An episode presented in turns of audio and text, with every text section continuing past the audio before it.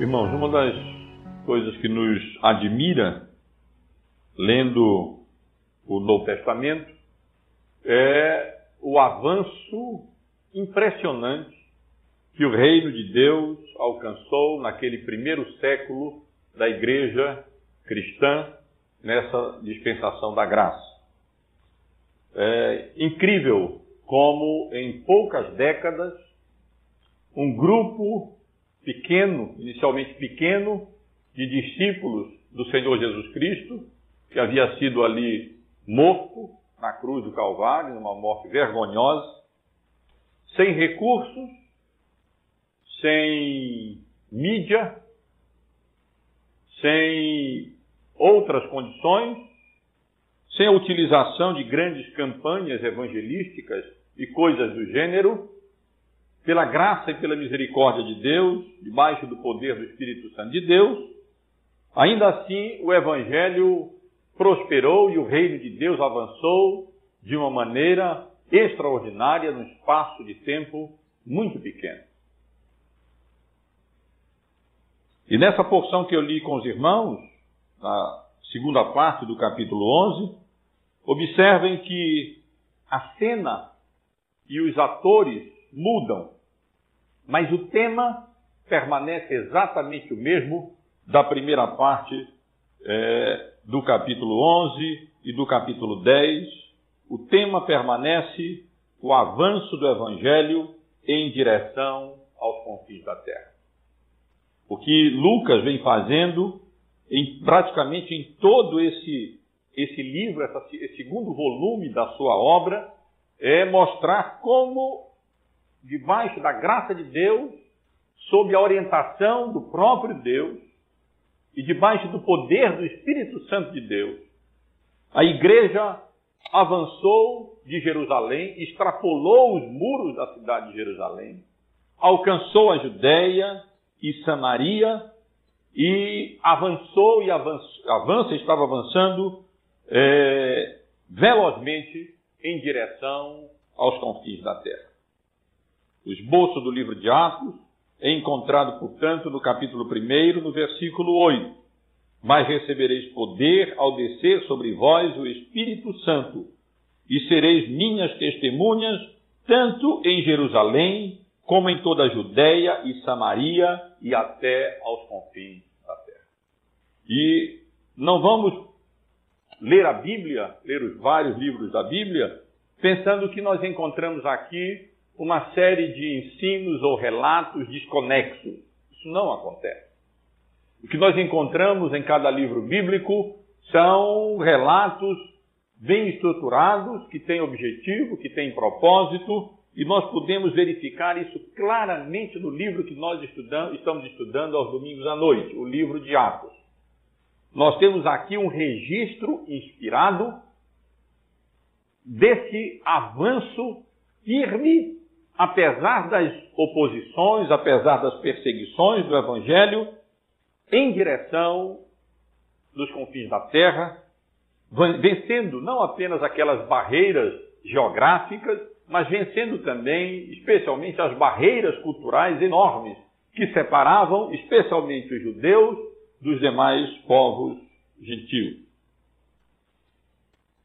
Nesses, versos, nesses capítulos é, 11 e no capítulo 12, nós temos como que uma transição, Lucas chamando atenção para é, alguns, alguma, esse avanço inicial do cristianismo, ali até alcançar a cidade de Antioquia, e depois alguns registrando alguns problemas, algumas perseguições que a igreja experimentou ali em Jerusalém, descritos no capítulo 13, que nós estaremos começando é, 12, desculpem, que nós estaremos é, começaremos a considerar domingo que vem, para depois, então, a partir do capítulo 13, ele se dedicar especialmente às viagens missionárias do apóstolo Paulo, e ele fará isso até o último capítulo do livro de Atos. Se Deus permitir, dentro de poucas semanas, começaremos a estudar essas viagens missionárias do apóstolo Paulo, como ele enviado exatamente dessa cidade aqui de Antioquia, que se tornou um grande centro evangelístico e missionário, é, foi usado por Deus nas suas campanhas, nas suas viagens missionárias, para levar o evangelho até a grande capital do Império Romano, a cidade de Roma, aonde o livro, onde ele se encontra quando o livro é, de Atos se encerra, a narrativa de Lucas se encerra no livro de Atos. Mas nesse texto aqui, meus irmãos, verso 19 até o verso 25, nós temos é, uma descrição de Lucas, um relato de Lucas, do avanço do Evangelho alcançando aquela importante cidade de Antioquia, que seria vital para ser mesmo, para que o reino de Deus avançasse e o Evangelho alcançasse outras nações, outros povos ali é, no, Oriente, no Oriente Médio e na Europa. Quero chamar a atenção dos irmãos, mantenham a Bíblia aberta e vamos, vamos acompanhar o relato de Lucas. E vejam, irmãos, como aqui nós temos, dos versos 19 até o versículo 21, em primeiro lugar, o início ou a fundação da igreja em Antioquia. Dos versos 22 ao verso 24, Lucas registra a confirmação ou reconhecimento da obra de Deus, a obra evangelística, ali na cidade de Antioquia. E, finalmente, dos versos 25 e 26, ele apresenta um breve relato da consolidação da igreja ali naquele importante centro que era a cidade de Antioquia. Vamos, portanto, atentar para os primeiros versos, o verso 19 até o versículo 21, aonde Lucas primeiro registra como surgiu ali pela graça de Deus aquela a igreja de Cristo é, naquela cidade importante de Antioquia. E observa, irmãos, a causa do o que foi que levou, o que foi que fez, ou a causa é, que fez com que o evangelho alcançasse a cidade de Antioquia. Ele, Lucas registra que a causa dessa, desse avanço do evangelho ali para o norte, alcançando a cidade de Antioquia, foi a mesma causa que levou Filipe e outros anônimos, outros evangelistas anônimos, a levarem o evangelho no capítulo 8 é, a, a costa ali do mar Mediterrâneo, as cidades de Jope, as cidades de Samaria e outras cidades que ficavam ali naquela região. Foi exatamente a perseguição que sobreveio à Igreja de Cristo logo após a morte de, do diácono evangelista Estevão. Estevão é, foi morto, como nós estudamos aqui, e lá no capítulo 8, nos primeiros versos do capítulo 8, nós lemos que naquele dia levantou-se grande perseguição contra a igreja em Jerusalém, e todos, exceto os apóstolos, foram dispersos pelas regiões da Judéia e Samaria. E no verso 4, Lucas informa que entre mentes os que foram dispersos iam por toda parte evangelizando a palavra e Filipe, descendo a cidade de Samaria, anunciava-lhes a Cristo, e as multidões atendiam unânimes às coisas que Filipe dizia, ouvindo-as e vendo os sinais que ele operava. Esse é o, essa é a maneira como Lucas vai escrevendo. Aquele evento, aquele, aquele episódio da morte de Estevão foi importante para a igreja. E dessa maneira, através daquelas perseguições que sobrevieram, sobrevieram à igreja, alguns foram dispersos ali para a região de Samaria e para a costa, outros foram dispersos mais para o norte, e então, dessa maneira, o evangelho foi sendo é, é, anunciado, foi sendo pregado, e assim o reino de Deus foi sendo promovido através daqueles evangelistas anônimos que iam falando daquilo que estava no coração deles e iam comunicando informalmente o Evangelho, anunciando informalmente, o Evangelho, e assim várias pessoas iam é, se convertendo ao Senhor. Nós lemos aqui no versículo 19 que exatamente por causa dessa tribulação que sobreveio a Estevão, é, alguns judeus da dispersão que haviam se convertido ao Evangelho, a Cristo, e que eram naturais da Fenícia, que hoje é o Líbano, da ilha de Chipre, e, ou melhor, desculpem, que eram de Chipre e de Cirene, foram anunciando o Evangelho, pregando o Evangelho, ali, especialmente primeiro aos judeus, como era costume fazer, mas alguns, especialmente alguns de Chipre e de Cirene, uma cidade que ficava no norte da África, eh, não falaram apenas o evangelho aos judeus, mas eles também pregaram, falaram, anunciaram o evangelho a gregos que moravam ali na cidade de Antioquia. E então o evangelho foi alcançando ali a Fenícia, alcançando Chipre e finalmente alcançou a importante cidade de Antioquia. Eu digo importante porque Antioquia era uma cidade estratégica. Era, na verdade, a terceira maior cidade de todo o Império Romano. Apenas a cidade de Roma e a cidade de Alexandria, no Egito, eram cidades maiores do que a cidade de Antioquia. Antioquia havia sido fundada há mais ou menos 300 anos antes do Senhor Jesus Cristo nascer. O nome Antioquia era havia dado pelo fundador da cidade, que foi um dos generais do grande Alexandre, Alexandre o Grande, e que deu o nome de Antioquia em honra ao seu pai, Antíoco. E assim a cidade passou a ser conhecida com esse nome.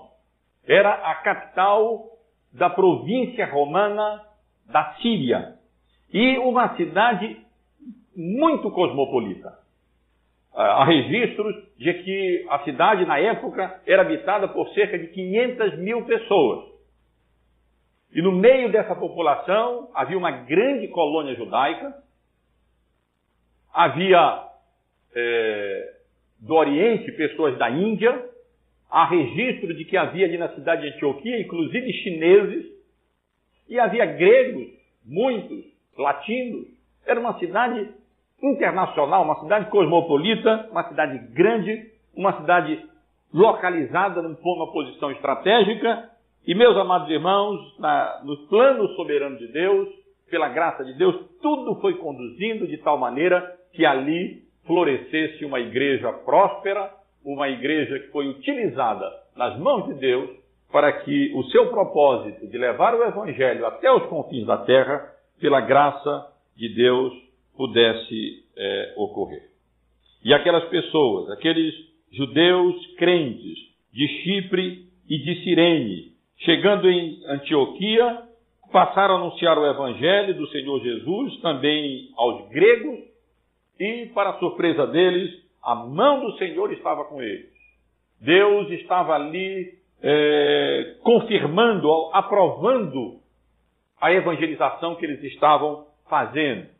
Podemos ler essa expressão como sendo Deus agindo através deles de maneira graciosa, o Espírito Santo de Deus eh, atuando o anúncio do Evangelho, de tal maneira que muitas pessoas, diz aqui, lemos aqui no versículo 21, se converteram ao Senhor Jesus. Foram convencidas da sua iniquidade, foram convencidas do seu pecado, foram levadas ao conhecimento salvífico do Senhor Jesus pela misericórdia e graça de Deus, através daquele trabalho natural daquelas pessoas que haviam sido dispersas, estavam ali como, como que fugitivas, eles iam falando daquilo com a sua boca, daquilo que estava no coração deles, e através dessa atividade informal da Igreja de Cristo, sem muita, sem, sem recursos, sem mídia, sem grandes campanhas, o evangelho foi sendo promovido, várias e várias pessoas foram se convertendo e pela graça de Deus, ali foi iniciada, foi fundada uma igreja que seria importante e exerceria um, um papel muito relevante para que o reino de Deus fosse avançando e o evangelho pudesse alcançar até aos confins da terra. Aqui, portanto, irmãos, nesses versos, nesses primeiros versículos, verso 19 até o verso 21, nós temos o registro da fundação ou do início da igreja na cidade de Antioquia. Mas Lucas não se deu por satisfeito em nos informar apenas como o evangelho alcançou a cidade de Antioquia e como judeus e gentios gregos foram convertidos pelo evangelho, pela palavra de Deus, e ali a igreja é, começou. Ele também informa como a igreja foi confirmada, ou como essa igreja, esse trabalho, essa obra de Deus através daqueles evangelistas anônimos foi reconhecida pela igreja, pela igreja é, de Jerusalém. Os irmãos é, o, que, o que de fato aconteceu é que aquela conversão em larga escala que estava acontecendo na cidade de Antioquia, lemos aqui no verso 22 até o versículo 24, acabou chegando aos ouvidos dos membros, dos apóstolos, e dos membros da igreja em Jerusalém, e assim como anteriormente eles haviam enviado Pedro e João para verificar eh, aquelas notícias acerca da conversão dos samaritanos, e agora aqui eles enviam Barnabé, já conhecido nosso, para que ele fosse lá averiguar o que estava acontecendo e ser ali usado como instrumento da graça de Deus para a confirmação, para o estabelecimento, para a edificação daqueles crentes, eh, gentios e judeus convertidos ali na cidade importante de Antioquia. Lucas nos fornece aqui, observem irmãos, uma breve, uma breve descrição do caráter de Antioquia do versículo, do, perdoe, de Barnabé no versículo 24. Ele diz que ele era, ele era um homem bom, um homem cheio do Espírito Santo, um homem cheio de fé, e também como resultado da obra, do trabalho de Barnabé ali, muitas pessoas se uniram ao Senhor Jesus Cristo. Muitos também se converteram e aquela obra que havia sido iniciada de maneira tão promissora, agora estava avançando, estava progredindo, estava sendo confirmada através do ministério de Barnabé.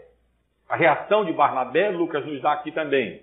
Ele, ao chegar lá, e ao constatar a genuinidade da obra da graça de Deus na conversão daqueles gentios, ele se alegrou no seu coração, ele glorificou a Deus, como nós devemos fazer sempre quando temos notícia de, de que o Evangelho está avançando, de que pessoas estão se convertendo e pela misericórdia e graça de Deus, o reino de Deus está sendo é, promovido. Essa foi a reação dele.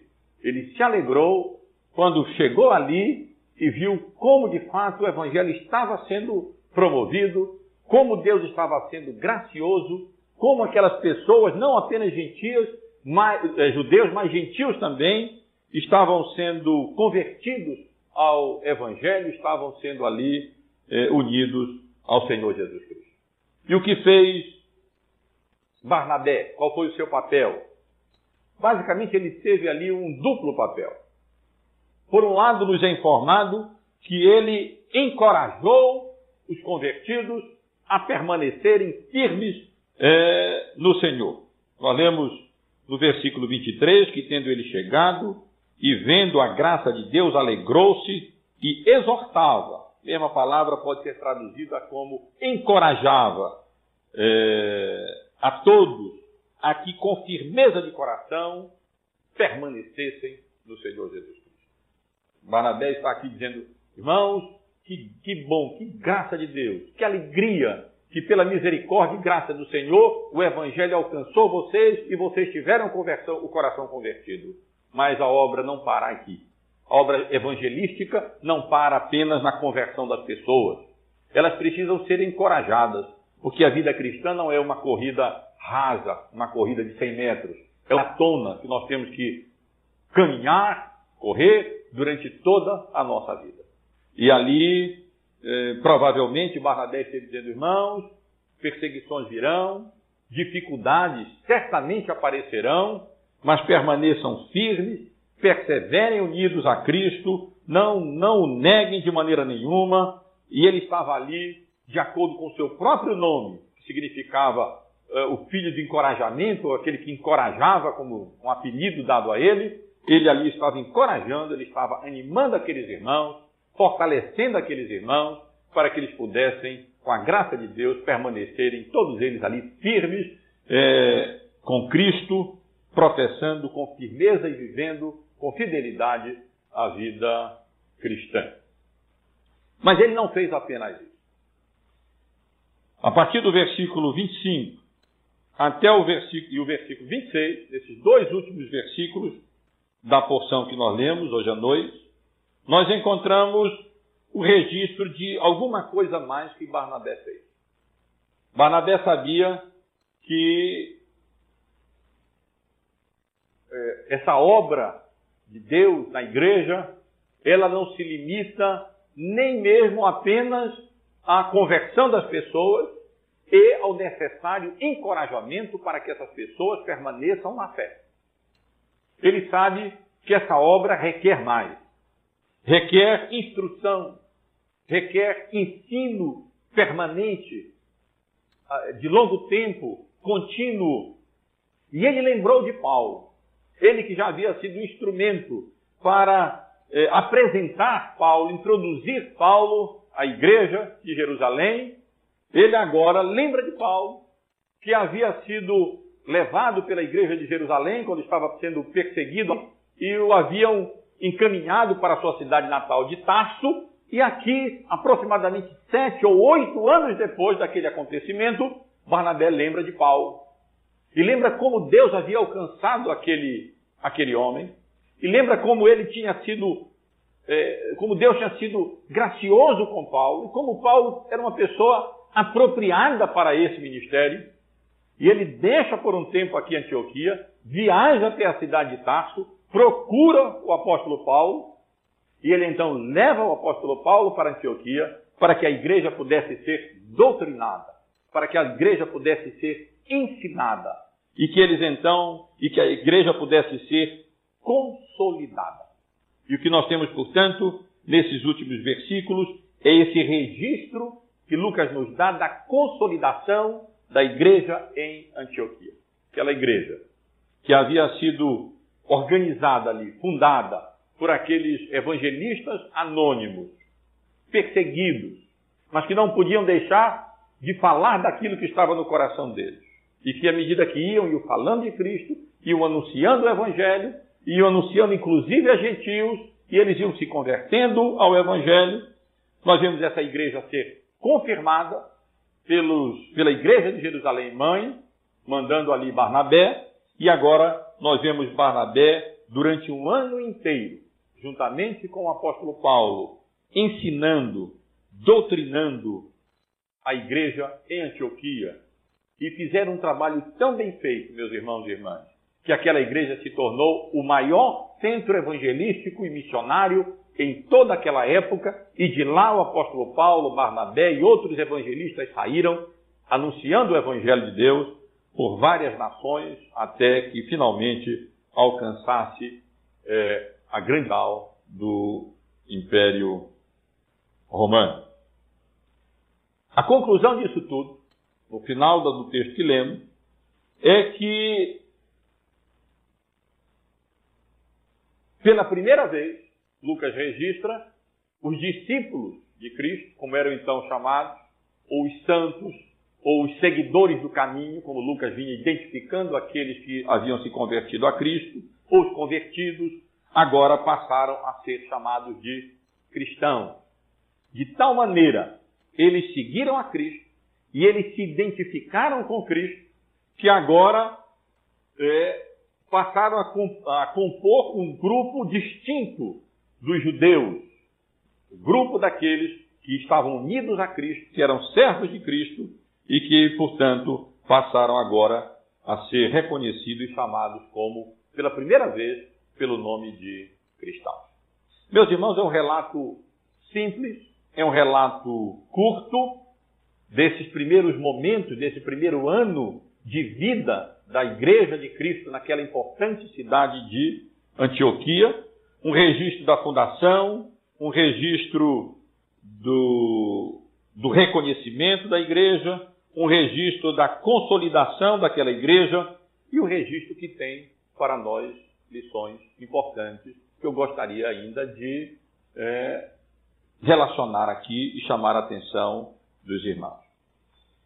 Uma das lições que podemos extrair dessa, desse relato que Lucas nos dá do avanço do Evangelho ali na cidade de Antioquia, de respeito ao instrumento ou os agentes, os meios que Deus utiliza aqui para a promoção do reino de Deus.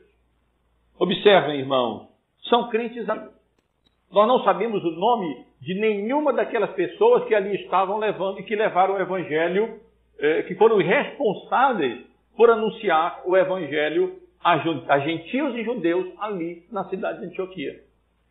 Na verdade, aqueles que haviam levado o evangelho também, lá no capítulo 8, ainda como consequência da morte de Estevão e da perseguição ali para aquelas eh, regiões ali na costa, na cidade de Samaria, na região de Samaria, também eram crentes anônimos, apenas o nome de Filipe é mencionado. Os outros não são mencionados. A verdade é que o evangelho foi avançando ali, porque crentes, como os irmãos, ali que haviam sido perseguidos e que tiveram que abandonar Jerusalém e se mover dali para outras cidades, eles não podiam deixar de falar daquilo que estava cheio o coração deles. E como o evangelho é que enchia o coração deles, como Cristo enchia o coração deles, o que eles falavam era o evangelho. E foi exatamente dessa maneira, pelo testemunho eh, de crentes anônimos, dentro das situações, vocações e relações nas quais Deus os colocou naqueles momentos ali de perseguição, é que o Evangelho foi avançando de maneira tão surpreendente como ele avançou nos primeiros séculos. No primeiro século. Na verdade, nós temos dois grandes instrumentos eh, evangelísticos e missionários registrados aqui no livro de Atos. Um, os apóstolos, que eram utilizados como missionários, apóstolos enviados por Deus, especialmente o apóstolo Paulo, que foi um, um missionário responsável pelo avanço do reino de Deus em, grande, em muitas cidades, em muitas regiões ali eh, ao redor do mar Mediterrâneo. Mas se fosse só o apóstolo Paulo, isso não seria suficiente. A verdade é que a igreja, os crentes, tiveram um grande papel, informalmente, nas várias relações, no seu trabalho, as pessoas que estavam ali ao seu ao derredor, que Deus havia colocado, eles então iam falando o evangelho, iam anunciando o evangelho, e como Deus abençoou aquele trabalho deles, muitos se converteram pela misericórdia e pela graça do Senhor. Para mim, o que nós temos aqui é o que o Senhor Jesus mesmo disse: a boca fala daquilo que está cheio o coração. E a pergunta para nós aqui é: do que o seu coração está cheio? Do que a sua boca fala? Do que que você gosta de falar? Eles falavam daquilo que o coração deles estava cheio. A outra lição, meus irmãos, que diz respeito especialmente à soberania de Deus em transformar aquelas investidas do maligno terríveis para o bem da própria igreja e para o avanço do evangelho e para a promoção do reino de Deus nesse mundo. Vejam que aqui o que nós temos na morte de Estevão foi uma coisa terrível. Um homem inocente foi ali apedrejado até a morte, não porque ele procurava fazer qualquer mal, mas porque, porque procurava fazer o bem. E como consequência, resultado daquilo, os judeus foram instigados e eles intensificaram a perseguição e a igreja, os irmãos não, não podem imaginar o que seria essa situação. Acho que só quem passa por essas situações pode imaginar. Ter que deixar casa, ter que deixar parentes, ter que deixar família, sair fugido da sua cidade e ter que começar a vida em outro lugar para não morrer ali naquelas perseguições. Isso foi o que aconteceu com a igreja. Mas à medida que o diabo intensificava os, as suas investidas contra a igreja de Cristo, o que acontecia é que Deus transformava aquelas investidas em meios e recursos para a promoção da sua igreja aí naquelas primeiras décadas da história da igreja cristã na nova dispensação da graça. E aquilo, enquanto eles perseguiam, o que acontecia é que a igreja ia avançando e eles iam falando do evangelho e as pessoas iam se convertendo e o reino de Deus ia avançando e expulsando o reino das trevas, o império das trevas, com a luz do evangelho e mais e mais pessoas, gentias e judaicas, iam adorando a Deus e glorificando o nome do Senhor. Deus é soberano. É soberano sobre tudo aquilo que nos acontece. Às vezes nós não sabemos como é que um crente daquele poderia saber por que, que aconteceu isso. Eu me converti ao Evangelho, aceitei a Cristo como meu Salvador, procuro viver para a honra dele, para a glória dele, e o resultado disso é que eu fui perseguido e que agora eu me encontro aqui nessa cidade. Mas ali eles estavam sendo usados nos planos eternos de Deus para a consumação da vontade de Deus. E o reino de Deus fosse avançando através do testemunho daqueles evangelistas anônimos. E muitas pessoas se converteram ao Senhor. Mas, meus irmãos, essa passagem também nos ensina acerca da importância do ensino na igreja. Aqui e ali nós ouvimos falar de obras mal feitas no sentido de promoção do reino de Deus, de ideias equivocadas de que o que nos compete fazer em termos de evangelização é simplesmente chegar em algum lugar e de uma maneira ou de outra anunciar o evangelho, implantar uma igreja e deixar aquilo lá. Mas nós não vemos isso no Novo Testamento.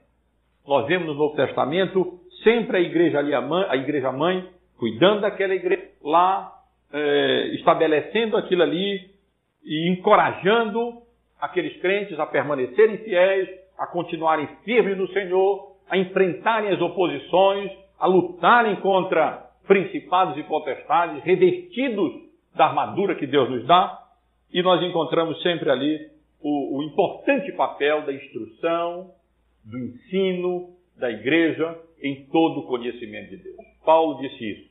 Ele sai lá de Éfeso, depois se encontra ali com aqueles irmãos e diz: Olha, vocês são testemunhas de como durante três anos eu estive aqui anunciando todo o conselho de Deus, pregando toda a palavra do Senhor, para que vocês não fossem ignorantes do, do, da vontade de Deus e pudessem conhecer a vontade de Deus e assim viver de conformidade com a vontade do Senhor. E aqui nós vemos isso novamente. Barnabé podia simplesmente ter chegado ali e ali encorajava os irmãos, e então ele teria ido embora e o, o que seria daquela igreja. Mas não, ele não fez isso. Ele lembrou-se de Saulo de Tarso e foi lá e foi buscar Paulo, que há sete anos estava ali. Não sabemos exatamente o que é que Paulo estava fazendo. É possível, de acordo com Gálatas, registro de Gálatas, que ele estivesse pregando o evangelho ali na Síria e alguns lugares que ele menciona nesse período. Mas o fato é que Paulo vai com ele e ali eles permaneceram um ano instruindo a igreja, ensinando a igreja, doutrinando a igreja, preparando a igreja. E olhem os primeiros versículos do capítulo 13. Nós ainda vamos chegar depois de estudar. Havia na igreja de Antioquia profetas e mestres. Barnabé, Simeão, por sobrenome Níger, Lúcio de Cirene, Manaém, Colasso de Herodes e o, tetra, o tetrarca e Saulo. Aí estava uma igreja eles tinham preparado uma liderança boa. E irmãos ali prontos a dar agora continuidade àquela igreja de Cristo que ficou ali muito bem estabelecida e foi utilizada por Deus como um grande instrumento para a promoção do Evangelho naquela, naquelas primeiras décadas ali é, da igreja cristã. Então, é a importância do ensino na igreja. Nos compete ensinar a palavra de Deus, nos compete como os puritanos diziam, abrir a Bíblia. A cada domingo, em cada, em cada ensino, na escola dominical, ou cada pregação no domingo à noite, expor a palavra de Deus. Abrir a, a, jaula desse leão e ele mesmo faz a sua obra. O Espírito Santo vai, através da pregação da palavra, ele faz a sua obra. Não precisa precipitarmos nada, não precisa é, nós ficarmos é, fazendo apelo é, para precipitar conversões, na maioria das vezes espúrias. O Espírito Santo faz a obra dele. E através do anúncio da pregação do Evangelho e do ensino da igreja, a igreja se torna sadia, se torna, se torna sólida, produz mestres, produz pessoas preparadas e que, irmãos, é, foram utilizadas grandemente ali para a promoção do reino de Deus naqueles primeiros momentos da Igreja de Cristo. Mas há outras lições ainda. Uma outra lição é acerca dessa distinção clara, clara, que começou a se demonstrar, se revelar ali, é, dos seguidores de Cristo com relação aos demais é, judeus. E essa distinção se tornou tão clara, e aquelas pessoas ali, aquela comunidade estava de tal maneira identificada com Cristo, que, como resultado disso, pela primeira vez, a igreja foi chamada ali, aqueles seguidores de Cristo, que eram do caminho, aqueles santos, como eram chamados até então, passaram a ser identificados e reconhecidos pelo nome de cristãos. Eles eram os seguidores de Cristo. Eles eram é, escravos de Cristo. Eles passaram a ser identificados pelo nome daqueles que havia, os havia salvo e é, aqueles a quem eles estavam ali servindo com alegria e disposição do coração. Pela primeira vez ficou muito claro. É, aqui estava estavam judeus, mas esse grupo aqui, embora composto provavelmente de maioria judaica, eles eram crentes em Cristo, eles eram cristãos. E assim somos nós também e devemos ser nós também identificados com Cristo. Nós carregamos esse nome. Felizmente o termo já está gasto. Boa parte da cristandade, daqueles que levam o nome de Cristo e que se chamam cristãos, já não estão mais apegados àquilo que a palavra de Deus de fato ensina que ensinam e creem coisas e praticam coisas que não estão de maneira nenhuma de acordo com aquilo que Deus nos revela na Sua palavra. Mas isso é uma grande responsabilidade para nós. Levamos o nome de Cristo. Se somos cristãos, identificados com Ele, nós temos que, no nosso caráter, nas nossas atitudes, na nossa maneira de viver, de agir, de falar e de ensinar, é, honrarmos o nome do nosso Senhor e Salvador. Uma última lição, meus irmãos, que eu quero ressaltar, com base nesse texto hoje à noite, de respeito ao fato de que na obra da evangelização nós somos meros instrumentos e devemos ser mesmo instrumentos anônimos. Na verdade, a obra não é nossa. Um planta, outro rega, mas Deus é quem dá crescimento. E nós não devemos imaginar que essa obra é nossa e que se ela é bem sucedida é porque nós a realizamos bem, ou porque nós somos diligentes, ou por qualquer mérito nosso. Observem o que esse texto nos diz. Que Deus, eles de fato foram bem-sucedidos nesta obra. Mas eles foram bem-sucedidos nesta obra, versículo 21, porque a mão do Senhor estava com eles, e muitos crendo, se converteram ao Senhor. Isso é o que faz toda a diferença. É a mão do Senhor conosco. É o Espírito Santo de Deus agindo através do testemunho, do anúncio, especialmente da pregação da palavra do Senhor. Podemos anunciar o Evangelho, podemos falar do Evangelho, podemos pregar o Evangelho e, no entanto, não sermos bem-sucedidos se Deus não der o crescimento. Um pode plantar, o outro pode regar, adubar, cuidar, mas o crescimento vem do Senhor. Não é obra nossa. Somente o Espírito Santo de Deus pode tornar eficaz o testemunho, o anúncio e a pregação do Evangelho. Não é competência nossa. Não é mérito nosso e não é competência nossa. O que nos compete fazer é com fidelidade a todos nós que somos evangelistas anônimos, como membros da Igreja de Cristo, nas vocações nas quais Deus nos colocou, nas várias relações nas quais a providência de Deus nos colocou nessa vida, falarmos daquilo que está cheio o nosso coração. E que o nosso coração esteja cheio do Evangelho, que esteja cheio da graça de Deus, que de fato nós vivamos a vida com o propósito de servir ao Senhor, de honrar ao Senhor, de glorificar o nome do Senhor, o nome do Senhor, de tal maneira que nós não possamos falar, não ser dessas coisas que estão no nosso coração. É, mas a obra é de Deus. Aos irmãos compete dar um bom testemunho, a todos nós compete, nas oportunidades que Deus nos dá, fornecermos as razões da nossa fé, darmos testemunho da obra salvífica de Cristo na nossa própria vida, é, na medida do possível, convidar essas pessoas para que possam ter a oportunidade de serem expostas regularmente à pregação do Evangelho, ao ensino do Evangelho. Mas se a mão do Senhor não agir, se o Espírito Santo de Deus não operar, isso não vai adiantar nada. Mas a responsabilidade não é nossa. Porque o Espírito Santo de Deus é quem realiza essa obra. A nossa responsabilidade, a minha, é estar aqui anunciando o Evangelho, estudando o Evangelho, pregando a palavra de Deus, procurando aplicá-la e viver na minha vida, ensinando os irmãos, instruindo os irmãos, para que todos nós, como evangelistas anônimos, possamos, usando os meios de graça que Deus nos deu, é, alimentados pela palavra, instruídos pela palavra, falarmos daquilo que está cheio o nosso coração. Isso é responsabilidade dos irmãos, é responsabilidade de todos nós, e se não o fizermos, é falta nossa, é falha nossa. É, é, é falha da nossa responsabilidade. Mas, meus amados irmãos, o resultado disso não é responsabilidade nossa. É obra do Espírito Santo. Às vezes, na soberania de Deus, eh, os apóstolos pregavam o Evangelho e o resultado era muito pouco.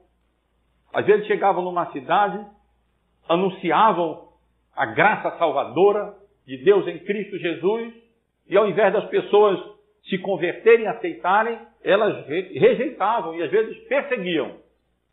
Às vezes, como nós temos aqui, eles falavam do Evangelho e aqueles crentes anônimos eram abençoados por Deus e a mão de Deus era com eles e muitos se converteram e ali se organizou uma igreja forte, é, madura e promissora mesmo, e que foi usada pela misericórdia e graça de Deus como um útil instrumento para a promoção do reino de Deus aqui nesse mundo.